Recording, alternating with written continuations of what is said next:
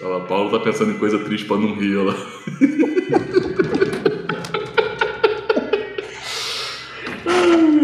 Brincar de sério no começo é muito bom. Ai, meu Deus do céu. É, a pessoa desistiu.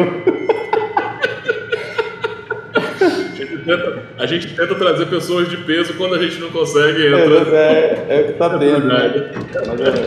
Eu, agradecer essa sorte aí de, de última hora ter dado uma vaga no podcast.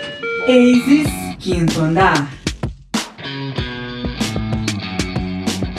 Nesse episódio, a gente vai conversar com três designers que eu respeito muito para entender como é que é o processo criativo deles, entender como que é a construção de uma identidade visual de uma marca e o que que isso impacta na comunicação do seu negócio.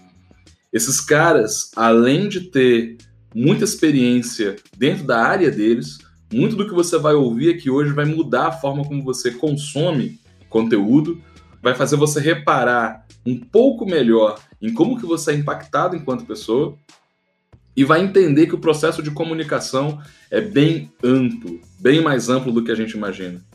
Para você que está desenvolvendo um negócio ou para você que tem um negócio, é interessante você entender que boa parte da sua comunicação está atrelado não necessariamente o que você diz, mas como você é percebido a partir da identidade visual da sua empresa. E como que você pode planejar e tirar proveito disso. O episódio ficou muito legal. A gente acabou falando de uma série de conceitos de criatividade e de séries é, da cultura pop. Aproveita aí e depois me diz o que, que você achou. O episódio de hoje é um oferecimento do programa de aceleração da ASIS Inovação. Se você tem uma startup e quer fazer parte da nossa comunidade, estando em contato com outros CEOs, com empresas que investem em inovação e especialistas de diversas áreas, a ASIS é o lugar certo para você. A gente coloca a mão na massa junto com você, oferecendo orientação individual, descobrindo a melhor versão da sua ideia e, claro, contando com o apoio de toda uma rede de inovação da qual você pode fazer parte. Quer saber mais? Entra no site aces.com.br e venha conversar com a gente. Bom dia, boa tarde, boa noite para você que está ouvindo esse podcast. Tudo bom com você? Meu nome é Denis Ferrari, sou CEO da Aces Inovação e host desse humilde podcast que você ouve a cada 15 dias e vai ouvir semanalmente assim que a gente trouxer mantenedores. Pessoal, hoje a gente está aqui com três presenças ilustres, na verdade duas, e uma pessoa que está substituindo é, a presença ilustre, que é o Jaida, tá? E eu vou pedir que vocês se apresentem. E aí, Jaida, tudo bom? Tudo bom, cara? Foi legal ter essa oportunidade de, de última hora participar do podcast aqui. Se apresenta para quem porventura não lembra de você, que faz tempo que você não grava aqui com a gente. É, não sei se você é ouvinte do nosso podcast já, tem participei dos episódios iniciais, mas depois veio alguns eventos, veio paternidade, que a gente deve falar um pouco daqui a pouco. E eu acabei me ausentando um pouco das gravações. É, eu sou designer, né, sou publicitário de formação e atuo com design aí já há 20 anos. Esse ano faz 20 anos que eu atuo com design. Estou me especializando há um pouco mais de 7 anos em identidades visuais. É, minha atuação ela, ela é está bem direcionada ultimamente. Né? Apesar de eu fazer outras coisas, eu estou bem direcionado a identidades visuais. Beleza. E uma presença de peso, o Alex. E aí, meu cara? Beleza, Denis? Beleza, Jair? Beleza. Então, para quem não me conhece, a presença de peso, o Boeing do design. então, galera, meu nome é Alex Fleming e eu já tenho uns bons anos aí na profissão. É, comecei como ilustrador, na verdade, né? Eu sou ilustrador desde criança e resolvi levar isso como profissão. Trabalhei sete anos como ilustrador até conhecer a área do design. Então, foram sete de ilustração e a partir do momento que iniciei no... Já trabalhei em várias agências de publicidade. Como formação, na verdade, sou radialista, né? eu escolhi o rádio, que é assim que entrei no design gráfico. Em paralelo, eu também trabalhava na rádio, nos fins de semana, horários da madrugada e tudo.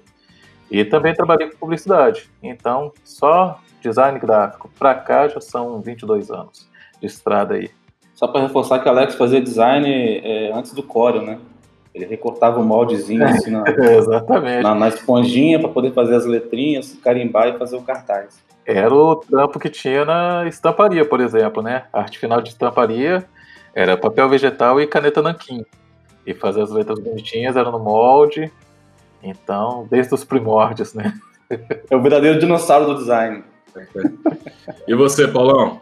Vamos lá, meu nome é Paulo Nogarol, eu sou designer há três anos e minha experiência vem da parte de processos, projetos, projetos, gestão de projetos. Eu sou formado em administração, passei por contábeis, passei por sistema de informação, então foi uma, uma já tive estudo de fotografia, uma, uma série de coisas que talvez a gente vá conversar durante o podcast hoje, que tudo isso reflete de alguma forma hoje onde eu estou. Mas tem três anos e o meu foco hoje é em design de marcas. Eu sou designer de marcas. Show de bola, show de bola. Bom, vocês podem ver que a gente tem aqui uma panelinha do blog Design com Café. Essa galera faz churrasco e não convida as pessoas, né? Então, um alô a todo mundo que lê o blog. A culpa é do É, Jair. que eu nunca fui convidado para escrever nesse blog, eu não sei nem porque eu tô dando essa moral aqui pro Jairo. O Ordinário nunca me deu uma caneca do Design com Café, mas beleza. Ele não supera que esse churrasco que a gente fez, ele não foi convidado, galera. Claro, claro. tranquilo. Pra você ver que eu não sou tão vingativo quanto as pessoas dizem, né? Estamos aí de coração aberto. Eu conheço o Jaider o quê, Jaider? Vai- Vai fazer uns Cara, uns 17 anos aí, data contra, né? sete anos que a gente se conhece. A gente trabalhou junto em vários projetos. Trabalhamos juntos na ASIS até hoje. O Jaider era professor de um curso de informática na Data Control, que era uma, empresa, uma escolinha de informática básica que a gente dava aula. Eu entrei lá, eu acho que eu tinha 16, o Jair tinha 35, né, Jair? Um ano mais só. Mas, assim, gosto muito do trabalho do Jair. O Alex fez um trabalho na, na ASIS para o desenvolvimento de um mascote, o Ips, que é, na verdade, o, o mascote responsável por todas as automações que a gente usa hoje na empresa. Então, tudo que é automático a gente usa como o Ips que fez. E o personagem foi desenhado pelo Alex, por indicação do Jaider. É, e o Alex fez um puta de um trabalho bacana. Esse background de radialista, para mim, não faz sentido nenhum. A gente conversa um pouco mais durante o programa. E o Paulo pega a vaga nepotista do negócio, porque a gente está falando aí de uma relação. Não vou falar que é uma relação boa de parentesco, porque cunhado ninguém Não gosta. escolhe, né, cara? A gente não escolhe. Mas o Paulo tem uma cabeça muito de processo, engenharia de produção, né, de qualidade, e foi para a área do design fazendo um trabalho muito bacana, mas vocês vêm cada um de um lugar, né? Assim, talvez o Jaider seja a pessoa que tem uma formação mais próxima ao que ele faz hoje. O meu objetivo hoje é entender, primeiro, né, por que, que o trabalho de vocês gera valor para os clientes de vocês, e eu quero tirar um pouco vocês da zona de desconforto para discutir isso daqui o quanto que investir em design, em todos os aspectos da minha marca, da minha empresa, é, aumenta a percepção de qualidade e o valor do meu negócio. É o processo de design, efetivamente, quando vocês recebem uma demanda, como é que é o briefing, quais são os pedidos mais inusitados que vocês recebem. Eu sei que o Alex e o Jair já passaram muito mal na minha mão com os meus pedidos. Então, assim, eu vou, vamos contar alguns casos aqui. É, e também quero entender os desafios das áreas de vocês, como que cada um lida, porque apesar de vocês se conhecerem e trabalharem na mesma área, vocês hoje trabalham separado, né? Vocês são autônomos, vocês têm projetos, até o ponto que eu sei, vocês não trabalham em projetos juntos, os mesmos clientes, né? Cada um hoje capta projeto e desenvolve sozinho, certo? É, exatamente. Isso aí. É, a gente é concorrente, né? Assim, falando para mercado, a gente concorre, né? A gente se ajuda muito, assim, a gente consulta muito um ao outro, assim, tem uma relação de amizade mesmo. Então, para começar, gente, por que raios design é importante? E aí eu queria que vocês conseguissem contextualizar para mim o que, que é design e por que, que design é importante para minha empresa.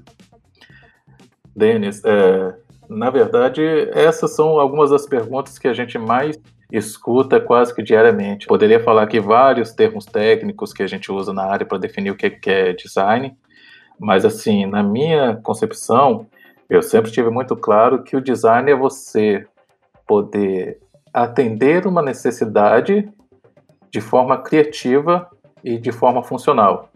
Ponto. Essa é a minha visão. É resolver um problema, né, Alex? resolver um problema, uma necessidade do, do seu cliente, da sua comunidade, do seu entorno, de uma forma criativa. Então, para isso, a gente utiliza as técnicas, as ferramentas. É importante falar das ferramentas porque a todo momento elas atualizam, né? É, a questão das ferramentas, é engraçado você falar de ferramenta porque muita gente resume design às ferramentas. Exatamente. Cara aprende ferramenta, o cara aprende Core, aprende Illustrator, aprende Photoshop e ele já se acha design. Designer, né? Que é outra confusão, né? Designer faz design, né? É uma confusão também. Mas esse conceito que você está me dando é um conceito mais voltado a design, vamos dizer assim, um pouco mais amplo. Talvez quem estuda design industrial, o conceito de design como técnica de resolução de problemas. Mas os projetos que vocês atuam, geralmente é o design aplicado, e vocês me corrijam se eu estiver errado, falando da comunicação, né? Tipo, como é que eu torno a comunicação talvez mais eficiente com o meu cliente? Vocês trabalham em vários tipos de projetos, mas pegando os projetos mais específicos, logotipos, identidades visuais, desenvolvimento de marcas no geral, o que, que é isso? E por que, que isso é efetivo? Entende? É, deixa, deixa eu citar então, trazendo para uma realidade menorzinha, um exemplo bem pequeno, um cartão de visita. Uma pessoa que procura um profissional de design para criar um cartão de visita, geralmente ela não quer um cartão de visita comum, um papel com nome, endereço, telefone. Ela quer que esse cartão de visita seja destacado. Ela quer que ele chame atenção, para que na hora que ele entrega para outra pessoa, a pessoa olhe, ache legal e guarde esse cartão de visita. Então, perante 300 cartões de visita que a pessoa tem na mesa, por que, que ele vai guardar justamente o seu? Lógico que vem todo o background atrás, né? O atendimento do cara e tal. Mas eu já vi muito cliente dizer assim: rapaz, quando entreguei meu cartão de visita, a pessoa olhou, rapaz, que cartão bonito, quem é que fez? Então, esse diferencial é que as pessoas buscam no trabalho do dia a dia. Uma papelaria, uma marca, uma fachada. Esses exemplos um pouco mais simples, assim, né? Menos abrangente. Então a gente está falando basicamente de diferenciação e de percepção de qualidade, né, no caso. Exatamente. Saquei. Em projetos um pouco mais complexos, tipo uma marca, e eu quero pegar muito na parte de marca, porque vocês fazem um trabalho que a minha cabeça não consegue entender, e não sei como é que a cabeça do Paulo conseguiu ir para lá. Talvez como eu sou muito de exatas e muito orientado a processo, tem uma parte do trabalho, pelo menos do Jader, que eu acompanho um pouco mais de perto, que é místico, assim. Talvez porque ele não me mostre as coisas, e talvez porque ele guarde os segredos, né? E daqui a pouco eu vou entrar num assunto polêmico, mas. Talvez eu tenha um DVD aqui cheio de coisas prontas, né? Que eu, tô... que eu fui na banca de jornal. Mas, assim, o que eu queria entender na visão de vocês é o que, que o trabalho de vocês agrega na construção, de fato, de uma marca, novamente. Ah, eu tenho a minha visão, mas eu queria entender a de vocês. Qual é a defesa que vocês usam no dia a dia nos projetos de vocês? Essa eu vou deixar o Paulo responder. Cara, é, partindo da premissa de que o design ele é sempre feito para pessoas, né? Ele sempre é direcionado para alguém. Então, assim, a gente sempre tem que pensar nas pessoas que vão ter contato com aquela marca. E quando a gente fala de marca, vai para um aspecto muito mais abrangente do que a gente vê. Né? Eu acredito muito que nós quatro aqui estamos, de certa forma, tendo contato com a marca um do outro. Né? E é, quem vai ouvir esse podcast, quem está ouvindo esse podcast, está tendo contato com a marca Jair Moraes, com a marca Denis, Alex e Paulo. Então, de alguma forma, essas pessoas, de acordo com a maneira que a gente fala, elas vão ter percepções sobre essa marca. Então, trazendo isso para um aspecto visual, uh, dentro de design de marcas, eu acredito que o design de marcas é uma forma que as empresas têm de se conectar visualmente para as pessoas que importam. Para um negócio, nem todo mundo precisa saber que eu existo, nem todo mundo precisa saber o que eu faço. A identidade visual de marca, ela permite que a empresa se comunique com as pessoas certas, chame a atenção das pessoas certas. Ou seja, se eu tiver uma boa definição de quem é meu cliente, de qual é o meu público, de quais são as pessoas que eu vou atender, eu consigo pensar numa marca que chama atenção e fala diretamente com esse público, né? Sim, e eu somo o seguinte: tão importante eu saber quem é meu cliente, quem é meu público-alvo, é eu me entender como marca. É eu saber quem eu sou como marca e quem eu não quero ser como marca, como eu quero ser percebido, como eu não quero ser percebido. E aí a gente elimina o fator estético apenas, o que é bonito, né? O que é bonito para mim pode ser ridículo para vocês três, o que é lindo para vocês pode ser ridículo para mim. Então, dentro desse trabalho de autoconhecimento, um trabalho de identidade visual de marca, ele é criado de dentro para fora. Primeiro, a gente analisa a estratégia do negócio, onde ele está, para onde ele vai, se tem possíveis futuros negócios lá na frente, no radar ou desejados com quem ele fala hoje, como que ele quer ser percebido para essas pessoas, que no fim disso tudo, dessa análise estratégica toda do negócio, seja construída algo visual, um logotipo, um sistema de cores, uma tipografia, elementos de apoio gráficos, que vão fazer com que as pessoas se conectem comigo. A gente está falando sempre de conexão quando a gente fala de identidade visual de marca. E também, Denis, é, complementando um pouquinho o que o Paulo está falando, eu acho que não é à toa que existe o projeto de identidade visual, né? Onde a marca está inserida, porque afinal de contas é uma identidade. Sim.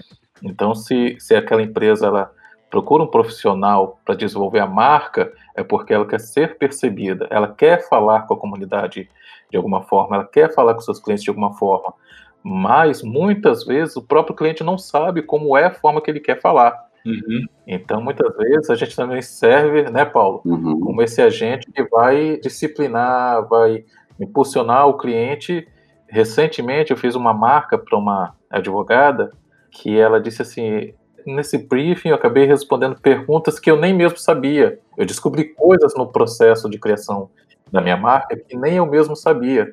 E é muito gostoso isso do cliente. Sim. Não, e o cliente me pediu esses dias o PDF da, das respostas dele, que ele queria usar as respostas dele é, na comunicação. Assim, ele não tinha se atentado para poder, né, uma empresa de, de 11 anos. Tem, tem algo que o Denis falou ali que eu, que eu acho.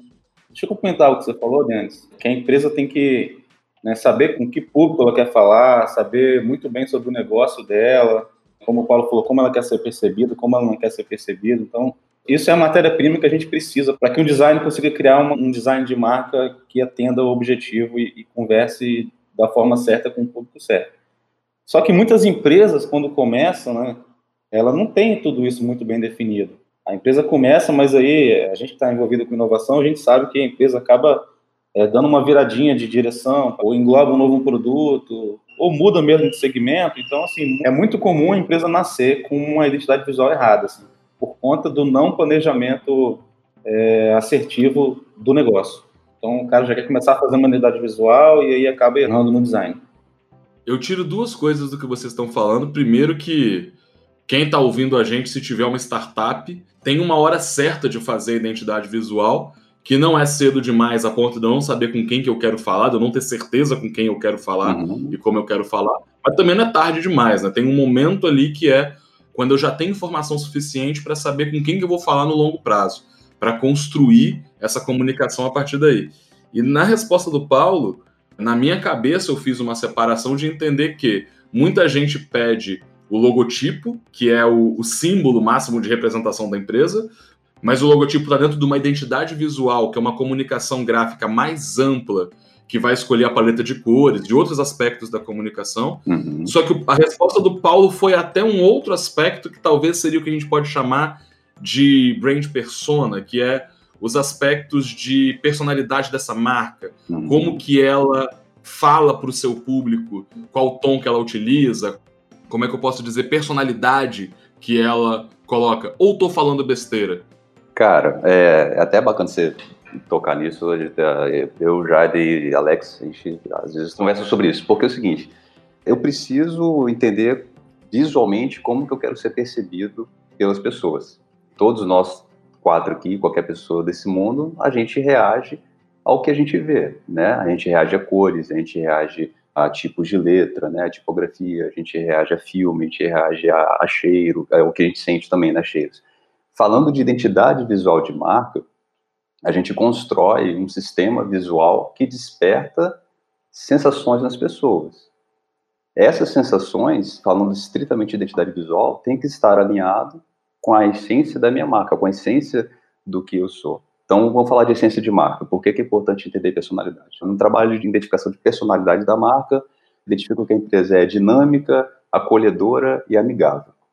E aí, a identidade visual dela, falando de cores, formas, tipografia, tem que representar isso.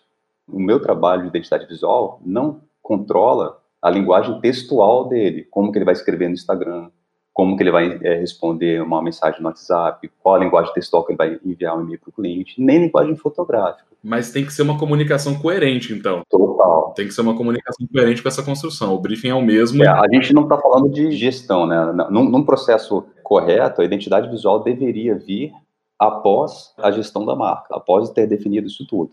Porém, a maioria dos clientes que chegam até hoje aqui no escritório não tem um trabalho de branding feito, e eu sabendo que há necessidade de algumas pontinhas do branding nisso, como a personalidade da marca, eu acho justo e válido observar esses pontos e definir para criar algo. A partir dali, ele consegue embarcar um processo de gestão de marca. Lembrando, lembrando que a gente, não, a gente não controla qual é o primeiro ponto de contato do cliente com a nossa marca, né, cara? Então, vamos supor, a gente faz um trabalho impecável para o cliente lá, de identidade visual, define paleta de cores, tipografia, tudo certo. Mas aí o primeiro ponto de contato que o cliente tem com essa marca é um atendimento péssimo por telefone. Acabou, acabou ali. A, marca já foi desconstruída naquela, naquele cliente. Então, o que o Paulo falou é muito sério, porque tem que estar tudo muito bem alinhado, né? Marca é experiência, né? Quando a gente fala de marca, a gente está falando de experiência, né? Ele falou de cheiro ali, sensações, como eu sou percebido. Se eu entro numa loja, tem um cheiro. Se eu como uma torta, tem aquele gosto. Tudo isso é marca, né? Não é só o visual. Né? O Paulo falou muito bem. Obrigado, Jair. O visual é a parte de um todo Exatamente. que tem que ser pensado e planejado. Né? Costumo dizer que é só a ponta do iceberg, né? O logotipo é a pontinha, né, cara? A pontinha do iceberg. As pessoas chegam até a gente por causa do logotipo, porque é o que está no nosso portfólio muitas vezes. Porque é o que chama atenção, porque na maioria das pessoas aqui é conhecido. Muita gente chega aqui no escritório pedindo orçamento por logotipo, mas aí após a conversa ela entende, cara, ninguém compra nada por causa de logotipo. Na verdade, é o que é o mais tangível para ele, né? Tipo, pro leigo é o que ele percebe, é o que ele vai atrás, e aí vocês acabam apresentando um outro mundo para esse cara, né? A extensão, na verdade, de um projeto de construção de marca, né? Inclusive, Denis, essa fase já me causou até não fazer um trabalho. Porque ele chega até mim, porque ah, quanto que custa um logotipo, uma logomarca, uma marca? E aí você começa a extrair desse cliente as informações e você descobre que na verdade ele não precisa de uma marca, ele entende isso. Então, assim, o que seria um pedido de orçamento acaba sendo uma aula sobre o que é a marca e no final ele fala, pô, Alex, obrigado, eu achei que, que era a marca que eu precisava, mas estou vendo que é outra coisa, preciso também da marca, mas deixa eu acertar a casa aqui, deixa eu arrumar a casa e depois a gente volta a conversar. E tem a questão, assim, cara, é, falando de identidade visual ainda, como, como ficou uma coisa um pouco banalizada, assim, por exemplo, eu não vou falar mal, não, são, são alternativas que a pessoa tem. Ah, eu abri uma empresa agora, quero fazer um cartão de visita. Se eu for numa gráfica rápida, o cara faz o logo para mim lá na hora. Ele abre o computador lá, vai fazer o logotipo na hora lá, vai fazer o cartão, e em uma hora eu saio de lá com o cartão pronto. E eu não tinha nem o logotipo quando eu cheguei lá. Então, assim, é... não é logotipo por logotipo, né? As pessoas, a, a gente meio que alfabetiza o, o, as pessoas ainda é, tentando mostrar o valor do que, que é um processo de identidade visual, de criação. Né? A pessoa chega às vezes e fala, ah, eu queria um logotipo. Você consegue me mandar uns esboços até semana que vem? Então, assim, esse processo chega a levar 30 dias, o processo antes da criação. Aí eu chego para o cliente depois de 30 dias e falo, cara, aqui, ó, tudo que a gente fez até agora é o que ninguém vê. Agora a gente vai partir para a criação. Então, assim, é 30 dias captando insumos de pesquisas do cliente para poder entender o que de fato a marca dele precisa como design. E também nesse processo, ele fica surpreso pelo quanto que ele participa do processo. Né, que ele está acostumado, às vezes, de pedir, o cara, como, né, como já citou, uma semana, três opções, mas não, precisa de todo um trabalho antes, onde ele é inserido, ele é peça principal desse trabalho. Ele fica muitas vezes surpreso com isso. Eu queria entender de vocês, gente, assim, design é processo. E o que vocês estão dizendo aqui é que existe um processo de entendimento do que o cliente, não vou falar o que ele quer, mas o que ele precisa, talvez uma construção de referências com base no público-alvo que vocês vão falar, tipo, o que, que esse cara consome, o que, que ele vê e tal. Eu queria entender de vocês, e aí de cada um de vocês, em linhas gerais, como é que é esse processo, da solicitação até entrega. Quais são as etapas intermediárias para a galera que está ouvindo a gente entender? Processo é um pouco diferente, né? Talvez o nosso processo aqui está até um pouco semelhante, porque a gente, a gente troca muito internamente, assim. Basicamente, o processo ele se inicia a partir de um briefing, né? E aí esse briefing pode ter várias etapas, depende do profissional.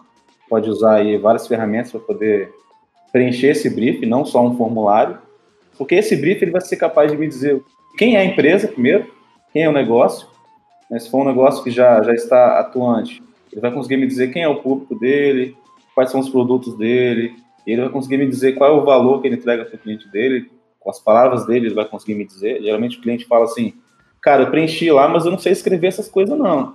A maioria, assim, né? Mas o cara escreve com a linguagem dele, e isso que é importante para gente. É a etapa de briefing, como eu falei, pode ter várias ferramentas, mas a gente chama de briefing, para só então, de fato, a gente conseguir é, entrar nas pesquisas, né? Que aí é onde a gente vai entender o mercado daquele cliente. Ah, tipo assim, ah, chega um projeto aqui de granito. Eu nunca fiz um, um, um, trabalho de granito, então eu vou ter que me imergir naquele segmento para entender como que funciona o mercado de granito, para poder conseguir entender a linguagem que eu preciso falar com aquele público, enfim. A partir do briefing entra as pesquisas, depois, de fato, entra a criação. Aí, pesquisa de referência, como você falou. E aí, Alex, para você é mais ou menos a mesma coisa? É, exatamente, Denis. É, eu acredito que cada um tem um processo para criação, mas a gente precisa muito que o briefing seja feito. É, a gente pode até adaptar conforme o cliente, porque a gente tem esse bate-papo antes de, do envio do briefing, mas assim, é peça fundamental para a gente captar todas as informações. E a partir dali a gente parte para pesquisa, que também é outra parte fundamental.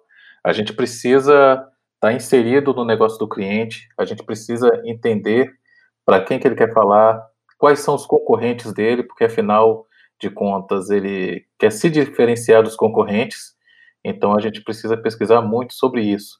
E também, principalmente, para não fazer um, um, layout igual a tudo que você vê por aí.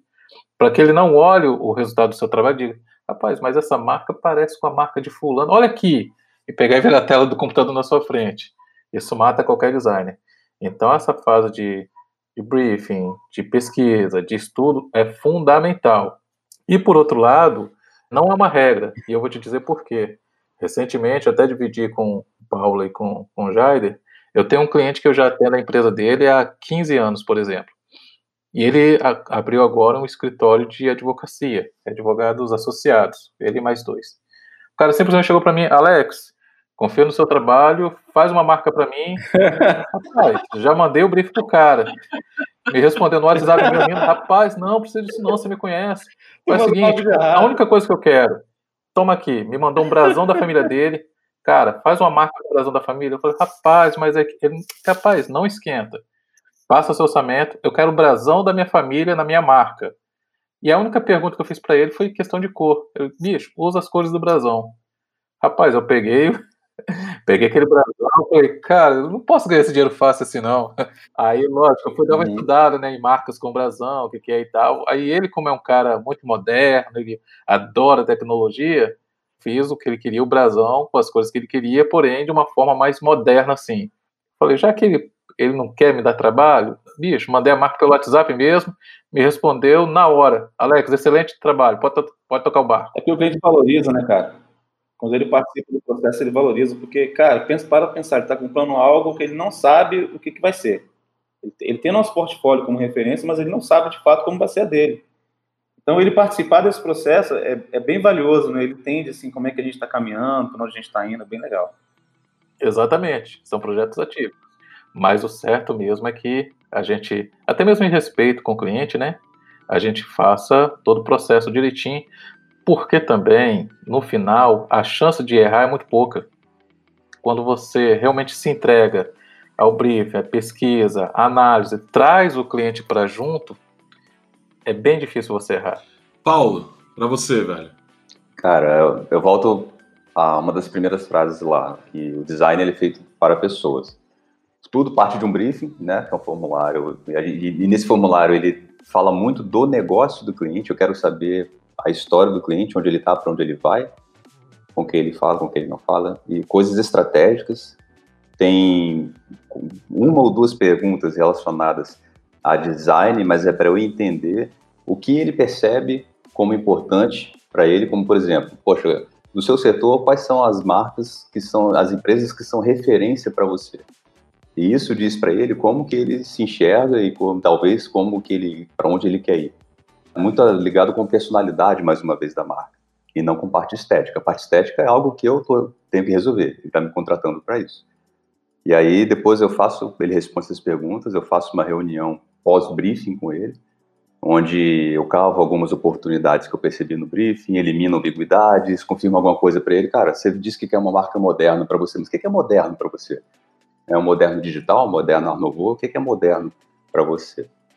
E aí depois a gente evolui um pouco para antes da etapa visual, antes da etapa de pesquisa, para entender através de dinâmicas, através de atividades mesmo, às vezes, às vezes não, lúdicas, porque o cliente ele não tem obrigação, ele não precisa entender nada técnico da parte criativa.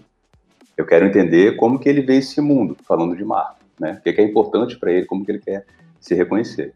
A gente reage de forma visual ao que a gente vê. Eu leio um documento, tem uma sensação totalmente diferente se eu ver, por exemplo, um painel de imagens que reflete a minha empresa naquele painel. E é uma ferramenta utilizada. E depois, a gente cai para dentro daquelas pesquisas que o Alex e o Jair citaram, né? Pesquisa de concorrente. Algo que eu prezo muito aqui é, mais uma vez, design feito para as pessoas, é entender os meus clientes para saber até que ponto o projeto ou ele mesmo tem a, é, habilidade de pegar uma ferramenta mais pesada.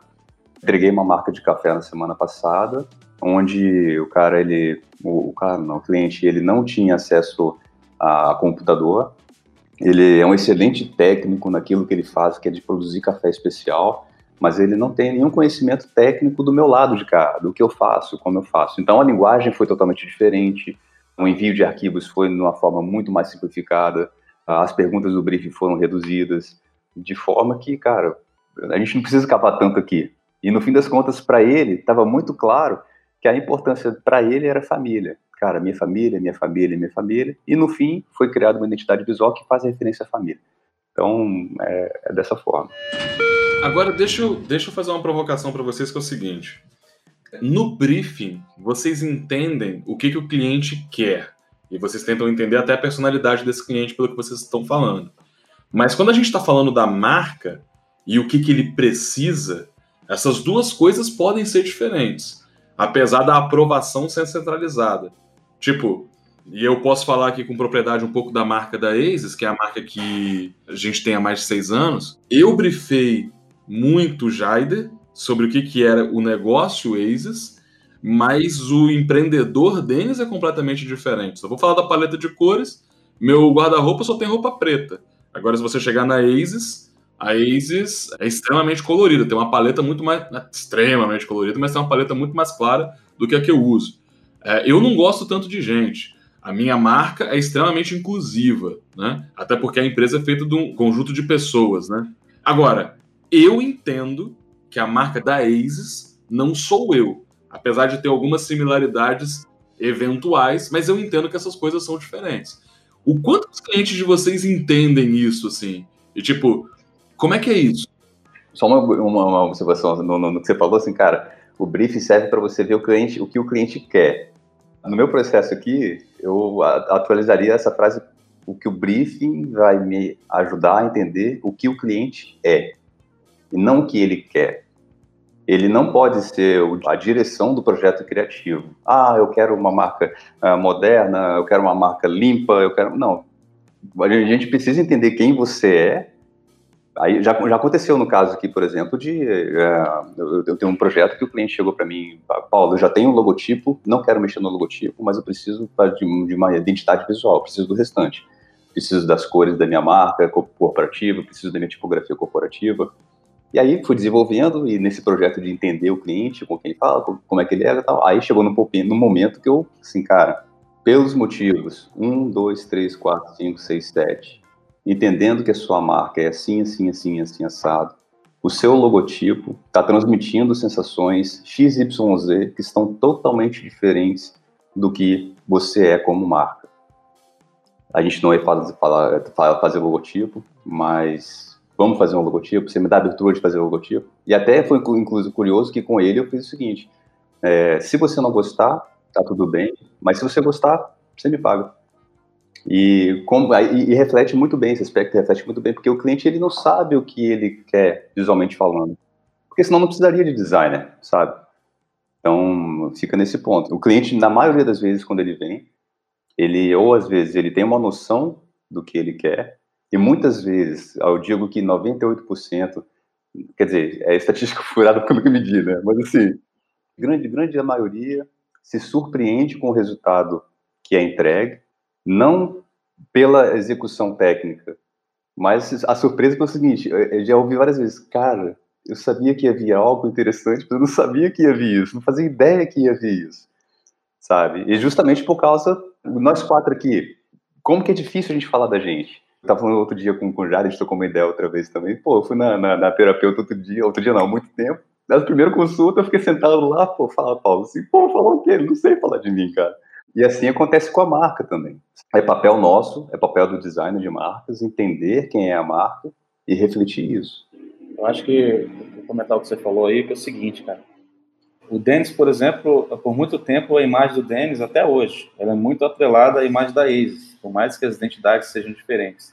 E isso é muito comum acontecer no mercado. O cara, pô, um cara fundou a empresa, por mais que a empresa tenha 10, 15 anos, é muito comum a imagem dele se confundir com a imagem da empresa. Mas é um grande erro desse empreendedor ele colocar os gostos pessoais dele é, em primeiro plano. O que o Paulo falou é muito sério, não é o que o cliente quer. O que, que o cara quer pode não ser o melhor para a empresa dele, é o que, que a empresa é. Então, assim, eu tenho, eu tenho um caso legal disso aí, que eu fiz um projeto de uma empresa de suplementos, e, e aí o, na apresentação é, teve um grande silêncio e um grande cochicho, não disseram nada depois que eu apresentei o projeto e depois de 40 minutos eles me chamaram de novo e falaram, Jair, a gente ficou muito impactado no que você mostrou, era algo totalmente diferente do que a gente esperava, mas a gente entendeu internamente que é exatamente o que a nossa marca precisa. Então isso foi muito legal porque, assim, de uma certa forma, teve um impacto que não foi 100% positivo no cliente, né? Mas ele entendeu naquele momento que era o que a marca dele realmente precisava, era exatamente o que a marca precisava. Então, isso foi um exemplo de maturidade de um cliente, né? que não deixou os gostos pessoais dele, background dele, influenciar em algo que era para o negócio. Isso é muito importante. É, e, e, todo esse conceito que a gente está falando sobre isso é muito importante que a gente fale também para o cliente, porque no final das contas a gente acaba quebrando alguns conceitos que ele tem Muitas vezes é uma quebra de cultura na empresa. Eu já tive clientes que o dono que mandava, tudo era feito do jeito dele. Até numa ocasião, numa sala de reunião também, pequeno bate-boca, porque até então o dono da empresa levava tudo do jeito dele, porém a equipe e a gestora de marketing aprovou lindamente o projeto. E a gente fez um trabalho de quebra de cultura com o dono, de imergir ele no, no projeto também. A princípio ele não queria, mas nesse caso foi fundamental ele participar do projeto, porque ele percebeu que houve uma evolução desde quando ele abriu uma empresa que tinha ele, a esposa e mais dois funcionários, e nesse momento em que eu estava lá, a empresa já tinha mais de 800 funcionários. É uma empresa bacana aqui do estado. Então você acaba quebrando paradigmas e, e cultura também na empresa. Quando você mostra diante de toda a base que você leva na apresentação, que o cara muitas vezes já era para estar na frente, o cara de repente não acompanhou a, a, evolução do mercado. E ali ele percebe que, caramba, realmente não é o que eu quero, é o que eu sou. O que, que minha empresa é hoje? Ela não é mais aquela empresa pequenininha familiar de 20 anos atrás. Fundamental. Pô, muito bacana isso que vocês estão trazendo. E eu queria aprofundar, de posse do briefing, como é que vocês fazem a pesquisa de vocês? E eu queria entender de onde vêm as referências, onde que vocês buscam as referências. Porque, putz, o cara que vê só o, o trabalho final, e eu fico sacaneando o Jaider, mas eu sei o trabalho que o Jaider tem para chegar numa versão final. Ele só apresenta uma, né? E, na verdade, foi o Jair que me ensinou isso, que designer é varejista para te entregar três opções e você escolher, né? Tipo, se, se, se você escolher, você não precisava dele. Deixa que eu vou te falar qual é a opção certa. Mas, é, como eu já acompanho um pouco mais de perto, eu sei isso, mas eu queria entender de vocês como é, como é que vocês constroem a referência antes do processo de criação. Que tipo de pesquisa que vocês fazem? Aonde que vocês fazem imersão? É, não é algo linear aqui, sabe? Aqui no meu processo eu sei que tem que ter pesquisa, mas não é algo assim linear, as fontes não são as mesmas. O, e o barato da, da nossa profissão é justamente isso, quando a gente entra, quando a gente faz a imersão numa marca, a gente se confronta com todo o nosso repertório, reflete na nossa criação. Nós temos três linhas de criação diferentes, porque a gente vem de origens diferentes e se alimenta de fontes diferentes. Né? A, gente se, a gente constrói nosso repertório de maneira diferente. A grande chave é o seguinte: eu preciso encontrar qual é a grande verdade daquela marca. As fontes aqui não, não são as mesmas. Né? O grande desafio aqui no meu processo é encontrar a grande verdade, entendeu? cara, qual é a grande verdade dessa empresa? O que, que representa essa empresa? O que, que representa essa marca? O que está na personalidade dela que é isso que vai fazer ela se conectar com o público-alvo dela? Então, assim, uh, trazendo um exemplo, a última marca foi um café especial, né? Uh, tinha a história da família tem 150 anos e várias vezes nas reuniões, nas dinâmicas e no briefing, o cara falou de família, família, família. Eu cara, então família tem que entrar de alguma forma nisso perguntei para ele assim, cara, em outros processos, eu iria pesquisar em algumas fontes. Behance, deixa eu ver como é que é a marca de café é Behance, deixa eu ver como é que é a marca de café é Logopond e outras referências. Mas eu percebi que a solução já estava dentro da casa dele. É algo que estaria lá dentro, que precisava ser representado que esteja lá dentro. Aí eu perguntei para ele, ele mandou para mim uma foto de um casarão. E eu falei assim, cara, tá aí, casarão, vou fazer o casarão. Só que já é batido. E na hora de rascunhar, fazer os sketches, estava dando um aspecto que não tinha nada a ver com algo clássico e tradicional que a marca é. E aí fiz um logotipo, fiz um Z, para limitar o Z, fiz um círculo. Na hora que eu fechei o círculo, fui pesquisar sobre significado de círculo. E aí, significado de círculo tem tudo a ver com proteção, com grupo, continuidade, né, expansão, e são coisas que estão muito ligadas à família na história dele. E o logotipo dele ficou um Z dentro de um círculo e uma circunferência em volta fazendo proteção. Sabe? Então, assim, eu tô com outro projeto aqui, cara, eu não faço ideia como vai ser. Já tive projeto que foi conceituado eu assistindo série de Netflix. Cara, isso você falou é sensacional, que às vezes o cliente pergunta logo depois do briefing, você tem ideia já como é que vai ficar, tal? Você, pode dar um spoiler aí, cara. Eu aí eu falo, eu não faço ideia do que, que vai ser a sua identidade visual, não faço ideia ainda. eu costumo responder assim já. Mas é, é, muito engraçado que a pessoa acha que a gente tem na manga, assim, né? Vou tirar um logo aqui. Tá. E eu acho assim também que, com relação à pesquisa, Denis, é, cada um de nós já tem uma experiência muito grande, apesar do, do Paulo ser mais novo na área, mas eu vejo que ele está num patamar profissional de quem já tem 20 anos de mercado. Paulo é um cara disciplinado, é um cara de processos, e ele entendeu o que significa o design, ele entendeu o valor do design, então é por isso que eu acho que ele está tão à frente. E eu acho que, na verdade, assim, hoje fonte de pesquisa, principalmente com a internet do jeito que está, fontes de pesquisa são muitas. Mas eu acho que o que dita a pesquisa, no meu caso, por exemplo, primeiro é o, o produto que eu estou desenvolvendo, se é uma marca ou se é uma identidade visual completa, se é uma embalagem, e depois o briefing.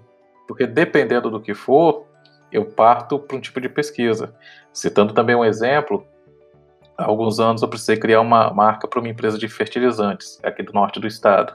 Já fazendo parte do processo, já tinha algumas, algumas embalagens definidas. E é era um trabalho totalmente novo para mim. Eu falei, cara, eu preciso estar tá nesse meio como o cliente era muito longe, eu não podia ir até lá naquele primeiro momento, né? O que, que eu fiz, cara? Eu comecei a frequentar casas de, de adubo, a casa do adubo, casa que mexia com fertilizantes, e aí fui descobrindo, fui contatando pessoas. No momento, por exemplo, numa ocasião que eu estava na casa do adubo, eu conversei com pessoas que compravam fertilizantes, como é que você transporta, o que, que te chama atenção, para que, que serve. Quanto mais informações você colher, daquele produto que você está desenvolvendo, melhor. E eu sou um cara muito sensorial assim, né? Inclusive, nesse próprio exemplo que eu estou citando, ele tinha definido um fornecedor onde nessas pesquisas eu descobri que aquele fornecedor ele não ia atender a necessidade do tipo de produto que ele ia embalar naquele saco. Então, o tipo de plástico era diferente, o tipo de impressão era diferente. E aí você também descobre que quando você trabalha, por exemplo, nesse caso que era um fertilizante, você precisa de determinadas regulamentações, determinados selos, isso tem que haver na embalagem. Nessa imersão, eu consegui colher informações que ele não sabia na época. principalmente algumas informações legais que são obrigatórias na embalagem. O designer, ele tem uma responsabilidade muito grande, porque todo o seu trabalho vai ser visto. E vai ser imensamente visto, por menor que seja o seu cliente. Já pensou se você faz um trabalho de qualquer jeito e esse seu cliente recebe críticas pela marca que ele acabou de fazer com um profissional? Então, assim, eu acho que a gente tem que pensar com muito carinho quando for desenvolver um tipo de trabalho e também na pesquisa.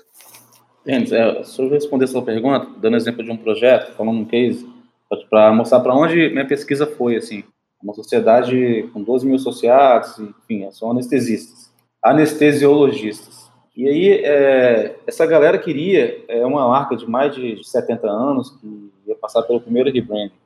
Eles queriam que eu colocasse um laringoscópio na identidade. Laringoscópio, cara, é um negócio que enfia na garganta da pessoa para passar o tubo. Cara, é um negócio realmente que causa pânico, assim, cara. De sete pessoas, cinco falou do laringoscópio. Beleza.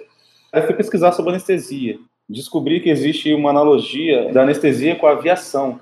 O anestesista está ali, tem que checar tudo antes de aplicar anestesia na pessoa, como se fosse o piloto lá checando o avião. E quando ele aplica, cara, é como se o avião decolasse. A diferença, e isso foi um anestesista que falou, é que o anestesista, nesse caso, está fora do avião. Cara. É quando o avião decola, é quando o paciente, o paciente adormece. Ali não se pode fazer mais nada. Tem uma parada cardíaca, você tem que estar tá tudo ao seu lado. Se tiver um, qualquer reação, você tem que estar com medicamento do lado. Você tem que ter feito um bom check-up. E a minha pesquisa foi para submarino também, cara. Quando você entuba a pessoa, a pessoa aspira e inspira o gás carbônico de volta. Então, existe uma, uma reação química ali que neutraliza o gás carbônico que é a mesma tecnologia usada nos submarinos. Mas aí, cara, é, analisando o briefing, o cliente falou várias vezes o cuidado que eles têm com o paciente, né? Porque a pessoa que vai tomar uma anestesia, que vai fazer uma cirurgia, ela já está nervosa com a cirurgia, então ela está mais nervosa ainda com a anestesia. Então eles falaram muito de cuidado, de amor, de carinho ali com a pessoa tal, e acabou que, é, no final das contas, é, a SBA, que é a sigla, SBA tinha um coração implícito entre o S e o B. Então, assim, eu acabei indo para o lado do, do, carinho, do amor, da atenção. Então, assim, a pesquisa foi para várias direções, mas, eu, como o Paulo falou, eu encontrei a grande verdade, assim, da marca. Que era realmente o, o carinho ali, o cuidado, a atenção com o paciente.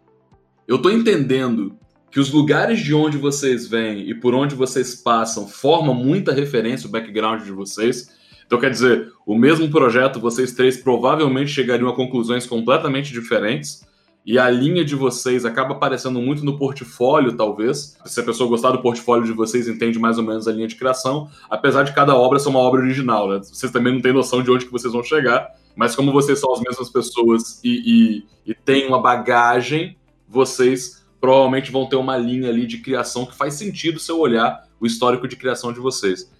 Agora, eu queria entender o seguinte: criar não tem limite. Tipo, na prática, quando é que você sabe que você acertou? E eu queria entender de vocês como é que vocês se relacionam atividades criativas, que são, entre aspas, e vocês me corrigem se eu estiver falando besteira, lúdicas e abertas, com prazos e custos. Né? Você faz uma proposta, você passa um orçamento, esse orçamento prevê um determinado esforço de trabalho, e você tem ali um, um range para trabalhar. Se você trabalhar horas a mais, você pode tomar um, entre aspas, prejuízo no projeto. E não necessariamente a grande verdade do projeto ou o caminho aparece dentro do prazo que vocês estipularam. Como é que vocês lidam com isso? Cara, é, é, é risco, né? Mas assim, com a prática, a gente consegue já meio que prever assim os possíveis problemas que pode ter no meio do processo mas a criatividade, ela, ela não gasta, cara. Quanto mais você usar, mais você tem, né? Só que realmente tem dias que você fala assim, caraca, eu não vou trabalhar com esse projeto hoje porque não vai sair nada. Eu vou partir para outro projeto aqui e vamos supor, uma quinta-feira, segunda-feira eu volto nesse projeto. É imprevisível. O que a gente tem que ter é a autogestão para ter um prazo é, que não seja apertado, porque eu falo muito com os clientes, eu prefiro te surpreender do que te frustrar. Então, assim, muitas das vezes quase sempre eu entrego antes do prazo, mas nunca, nunca passei de um prazo. E é por isso que você ri, assim, quando eu coloco um prazo de 30 dias, e às vezes o projeto é, acontece antes, mas tem projeto que acontece no 29 dia, como já aconteceu. Então, é muito de projeto para projeto e tem que ter um pouco de inspiração também, né? É, eu acho que a, a experiência conta bastante na hora de criação desses prazos, por exemplo. Agora, uma coisa que foi muito importante para mim, foi transformadora, foi a partir do momento que eu entendi o valor do processo e não ah, aquela coisa no achismo. De eu acho que sete dias vou fazer, eu acho que 20 dias vou fazer. Quando eu parei para sentar e me analisar e desenvolver o meu próprio processo, entender que aquilo eu não posso mexer, eu consegui andar melhor na minha profissão. E com relação à própria criatividade, nossa mente ela é criativa o tempo todo, ela não para. Eu começo a pensar na marca do cliente geralmente antes da primeira reunião. Ah, o cara ele tem uma loja de roupas. Eu vou para uma reunião de um cara que tem uma loja de roupas. Eu gosto às vezes até de me preparar, porque antes da reunião eu já sei qual é o tipo de roupa que ele vende, até para a reunião ser bem construtiva. E sair dessa primeira reunião, mesmo dando os prazos, né, o cronograma de entrega, a mente é o tempo todo pensando nele, mesmo que eu esteja fazendo outro job. Quando a gente entende a importância do processo também, é o que o Jader falou. Muitas vezes a gente surpreende positivamente entregando antes. Esse negócio da mente trabalhar 24 horas é, no projeto, a gente tem que estar tá pensando no projeto. Eu já, já cheguei a parar numa cafeteria uma vez, sabe é? Ia ter reunião com um cliente, tive um insight de outro projeto que estava tava com o brief na mão, também história de Hans Donner isso, mas eu peguei um guardanapo, fiz um rascunho lá e guardei na carteira. Falei, já tem um esboço aqui da identidade visual. No que você falou, passou várias coisas aqui, cara, na, na minha mente, enquanto você elaborava a pergunta. Dentro de processo, cara, é, eu estou em fase de desconstrução, porque eu venho de processos, eu venho de projeto, eu venho de gerenciamento de projeto, de coisas, projetos muito, muito grandes, com centenas de atividades. Até semana passada, o meu projeto de criação de identidade visual de marca tinha em torno de 25 atividades. Gerenciar isso para nove projetos simultâneos que estavam ocorrendo não é impossível, mas fazer isso tudo sozinho, tendo que cuidar de muitas outras coisas aqui dentro do escritório, engessou. Então eu reconheci que, primeiro, eu tenho algo a resolver, um problema a resolver, que é a escalabilidade. Para eu dar conta desses nove projetos, houve uma energia humana muito alta, né? Eu paguei um preço muito alto. Foram entregues no prazo? Foram. Mas isso me consumiu muito, me fez trabalhar muito mais como operário do que dono de um negócio, para pensar em fazer meu negócio crescer. E aí, cara, eu entendi, poxa, hoje estudei meu processo, meu processo hoje tem 7 a 10 atividades. Então, qual é o grande desafio? Conseguir dar conta de mais projetos ao mesmo tempo para aumentar a receita ou diminuir projeto com valores maiores, aumentar projeto com valores maiores, sempre nessa coisa. Mas sobre a criatividade, cara, a gente sempre tem que lembrar de repertório, né? Nós que trabalhamos com a área criativa, a gente tem que ser curioso, cara. A gente tem que ser curioso. A gente tem que beber de fontes para aprender sobre diversas coisas. Eu tenho que ter curiosidade de ler arquivo no Wikipedia eu tenho que ter curiosidade de ler um livro, eu tenho que ter curiosidade de assistir um filme e entender por que, que o roteirista desembolou aquele roteiro, por que, que ele teve aquele desfecho, por que, que o cara não conseguia atravessar uma ponte, todo mundo atravessava, mas ele não conseguia. Porque a gente está falando de a representação visual de uma grande ideia, de um grande conceito. E eu, criativo, eu, designer de marca, eu faço isso, no final das contas. Eu identifico uma grande ideia para representar essa grande ideia de uma forma visual é algo que, se não tiver processo, cara, dá errado, porque eu só fico confiando em criatividade, esperando cair do céu. Ah, pô, não, cara, tem que ter processo, tem que ter um lastro documental para eu entender a empresa, um lastro de atividades para eu entender o ambiente de marca, tenho que ter um lastro técnico para eu saber representar aquela grande ideia em algo visual e tenho que ter, sabe, então, assim, a criatividade aliada a processo. Você falou de repertório seriado aí, teve uma época que Dennis veio com um monte de ideia de Cobra Kai, cara. Eu queria fazer o escudo do Cobra Kai, mas não sei o quê, o slogan do Cobra Kai, a parede do Cobra Kai. Você tá zoando, mas a organização do manifesto partiu da, da primeira temporada do Cobra Kai. Inclusive, eu tô assistindo a segunda temporada. Inserir o Cobra Kai aqui nessa, nessa discussão, cara, eu achei assim incrível, incrível como que os produtores, roteiristas, atores, toda a equipe envolvida na construção do Cobra Kai conseguiu linkar-se de uma forma primorosa com o primeiro filme. Sem, sem spoiler, porque o Paulo não tá vendo, não. Não, beleza, não vou contar. Mas, Paulo, veja. Obrigado, obrigado. Cara, e assim, parece que o primeiro filme, o Karate Kid, foi passado ontem. Realmente. E parece que não foi uma obra de ficção, que foi um universo onde se passaram várias coisas e agora estão refilmando os caras 34 anos depois. Eu fiquei assim extremamente encantado com Karate Kid. Eu não esperava quando eu vi é, o lançamento no YouTube, eu nem dei muita bola. Falei, ah, ah, não. E aí depois eu vi é, que seria no Netflix. Falei, deixa eu dar uma moral. Cara, não consegui desligar a televisão. Não consegui. Cara, eu achei essa série viciante, mas o que eu mais gostei, o Javi tá zoando, mas lá nos planos da ASIS de seis anos atrás, e ele vai lembrar disso, a gente sempre usou o termo academia mais voltado à academia de artes marciais mesmo, judô e tal. Tanto que algumas aplicações que ele fez da marca, mas aí a minha referência é Dragon Ball, né? O mestre que te ensinou é o símbolo que você usa no seu kimono, né? Tanto que o Goku vai acumulando insígnias porque ele vai treinando com vários mestres ao longo do desenho. Só que, cara, no lance do Cobra Kai, você tem um exercício de comunicação ferrado ali. E quem for ver a série, e aí eu não vou dar spoiler porque eu vou falar basicamente do filme, você tem duas academias que, que disputam, né? Na verdade, você tem a academia do Cobra Kai, é, que a galera veste preto, parceiro, que lá o esquema é bruto, tá ligado? Lá a galera é bullying, sacou? Tem misericórdia, bata primeiro. Né? Exato, cara. Só que o mais maneiro, cara, é, é, o que eu acho fantástico do Cobra Kai, que já achava na época, era o quanto que eles passam uma imagem de bad boy e fazem uma construção de marca efetiva pra caramba para você dizer quem que você quer dentro da academia, né? E esses caras resgatam isso no, na série, é, obviamente ressignificando algumas coisas, mas tem um exercício de comunicação ali poderoso pra caramba, cara. Você falar que a série é boa pra cacete. É meio malhação, mas é boa pra cacete. vale a pena você ver, Paulo, vale a pena você ver por causa dessa construção de marca que o Denis falou. São, são, são duas construções de marcas muito diferentes. Eu vou porque o Alex e o Denis estão indicando, cara, porque as últimas 70 vezes que a gente parou para assistir filme, lembrando que você é meu cunhado, 68 foram indicações furadas, tá? Horrível.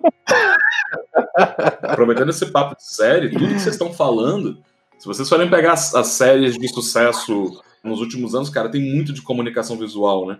Vai pegar os grandes vilões do cinema, todos eles têm silhuetas. Você não precisa ver o Darth Vader. Se você só ver a silhueta do Darth Vader em preto e branco, você sabe que é o Darth Vader, você sabe quem é o, o Indiana Jones, né? Cara, não é só séries, né, cara? Os personagens do Chaves, assim, né, cara? Você consegue. Se Sim. Se tiver qualquer itemzinho lá, você já sabe qual personagem que é, não precisa ver a foto do personagem. Bacana que isso aí a gente consegue perceber, cara, que as cores não devem ser escolhidas ao Léo, né?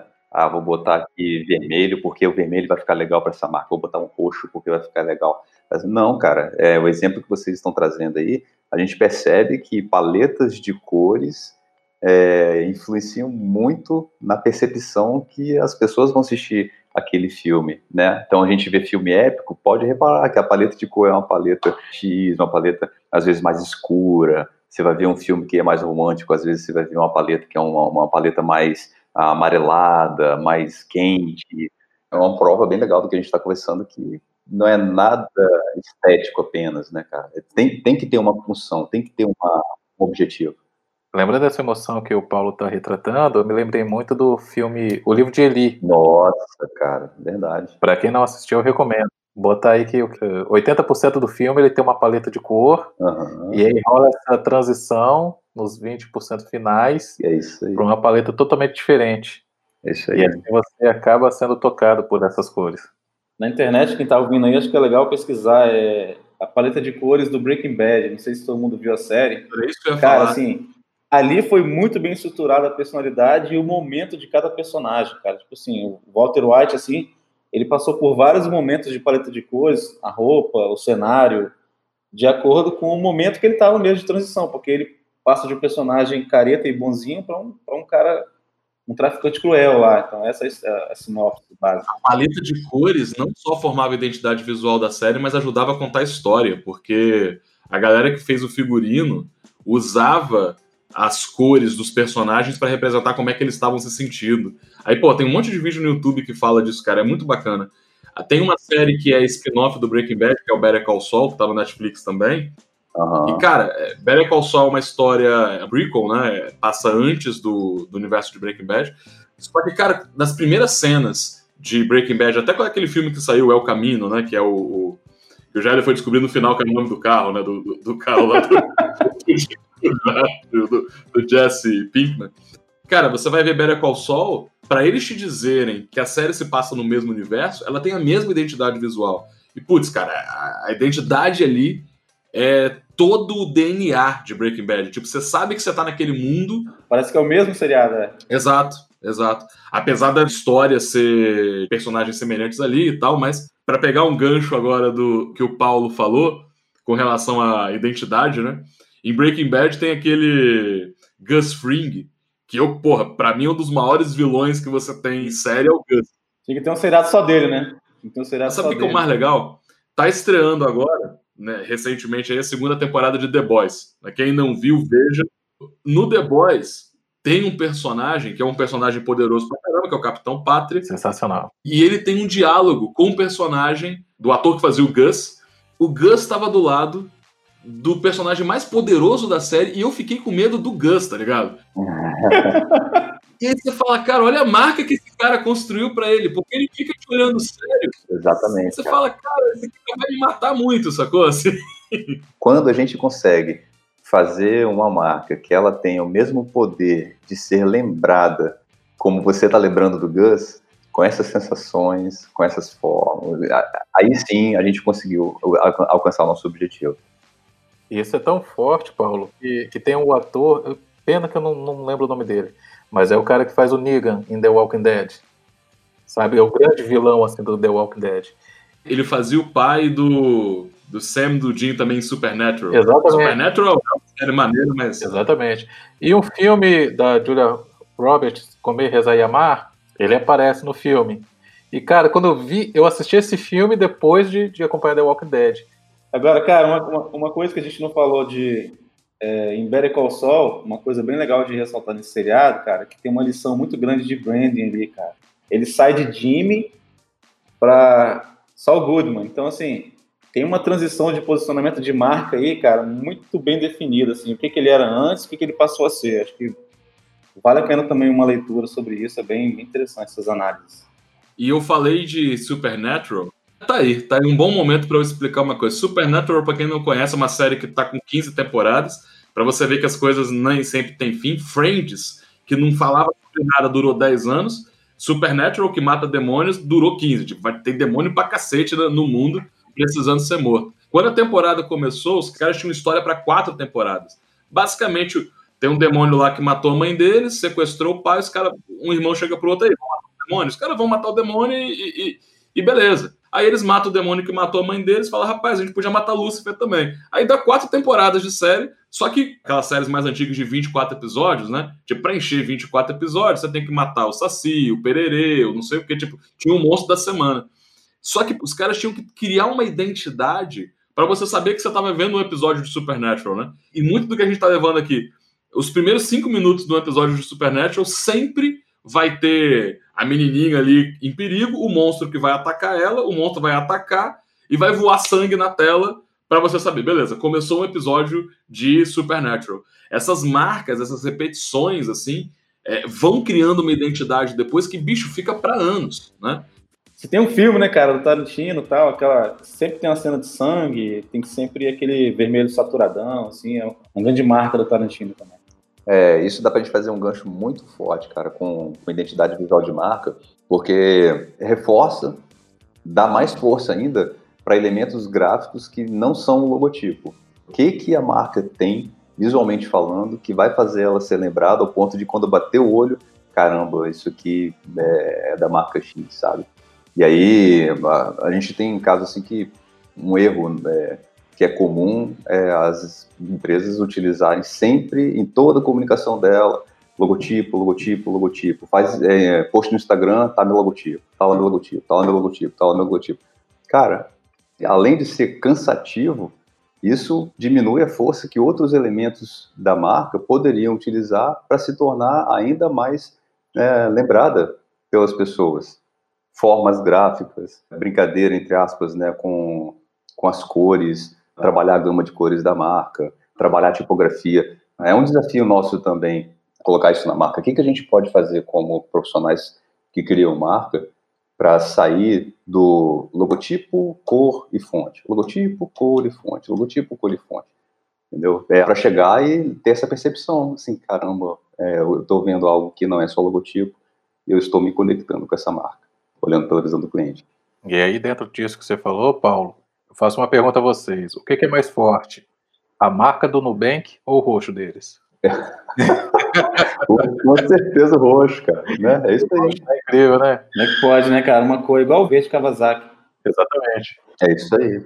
Se a gente cria um, um, logotipo e a gente não instrui, né, às vezes o cliente... O que acontece? Na grande maioria das vezes a gente entrega um trabalho de identidade visual e o cliente, ele tem a sensação de ter recebido uma bazuca e, cara, eu não sei nem segurar isso aqui, como é que eu uso isso aqui no meio dia a dia? E aí começa a colocar logotipo em tudo, cara. Todo post dele tem um logotipo, e às vezes o logotipo do tamanho do post. E isso enfraquece a percepção de marca dele, porque faz justamente o contrário do que a gente fala para os nossos clientes. Gente, o nosso logotipo é a pontinha do iceberg, não é ele que vai converter. E aí a gente vê muita gente usando o logotipo em tudo. Pessoal, obrigado pela aula. Aprendi pra cacete com vocês hoje sobre processo, sobre design, sobre criatividade. A gente conseguiu gravar um programa, acho que muito rico. E eu queria saber de vocês, quem está ouvindo, como encontra vocês? Então vamos lá, vou passar meus contatos para quem está ouvindo.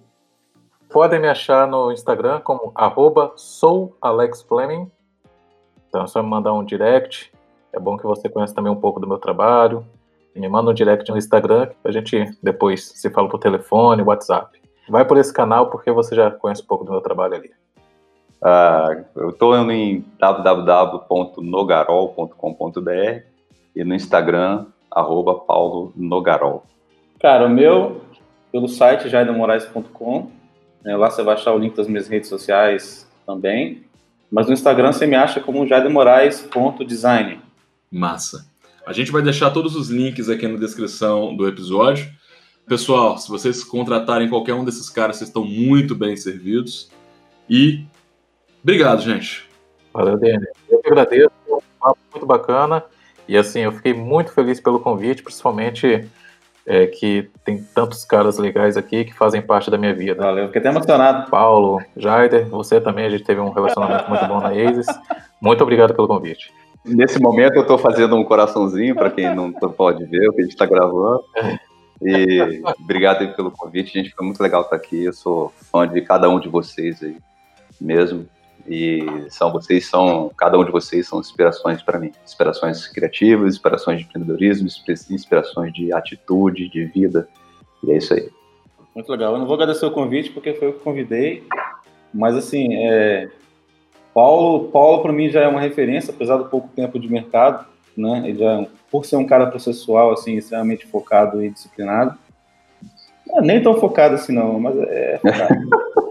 e e o Alex, e o Alex, é, aprendi muito com o Alex também. A gente trabalhou junto em agência, então aprendi bastante com o Alex. A gente, a gente se ajuda, a gente aprende muito um com o outro aqui. Então, é, eu não pensei em ninguém diferente para poder compor esse podcast aqui hoje. Então, acho que foi bem legal. Foi uma troca muito bacana. Obrigado, gente. Galera, vocês estão ouvindo, um abraço.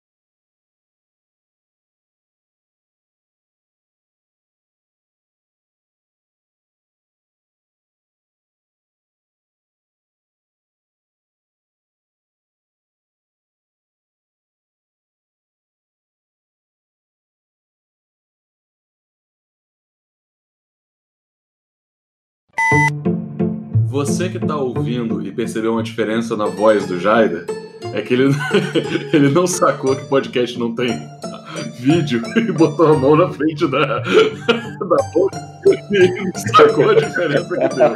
Mas de boa. Nesse Instagram tem as fotos do CrossFit também, é só de design mesmo. Renato, para deixar o podcast um pouco engraçado aí, pega um momento do Paulo. Coloca em 2x, só pra deixar um pouquinho engraçado na parte. Você não manda no Renato, não, parceiro. Você chegou lá. Vamos tocar. Deixa o Paulo falar o que ele quiser falar, parceiro. Eu tenho, deixa eu contar aqui, cara. É. Ai, velho. É, é chato entregar a idade. Entregar a idade é foda. Ah, deixa eu fechar essa resenha aqui agora, pessoal. Agora sim, tchau.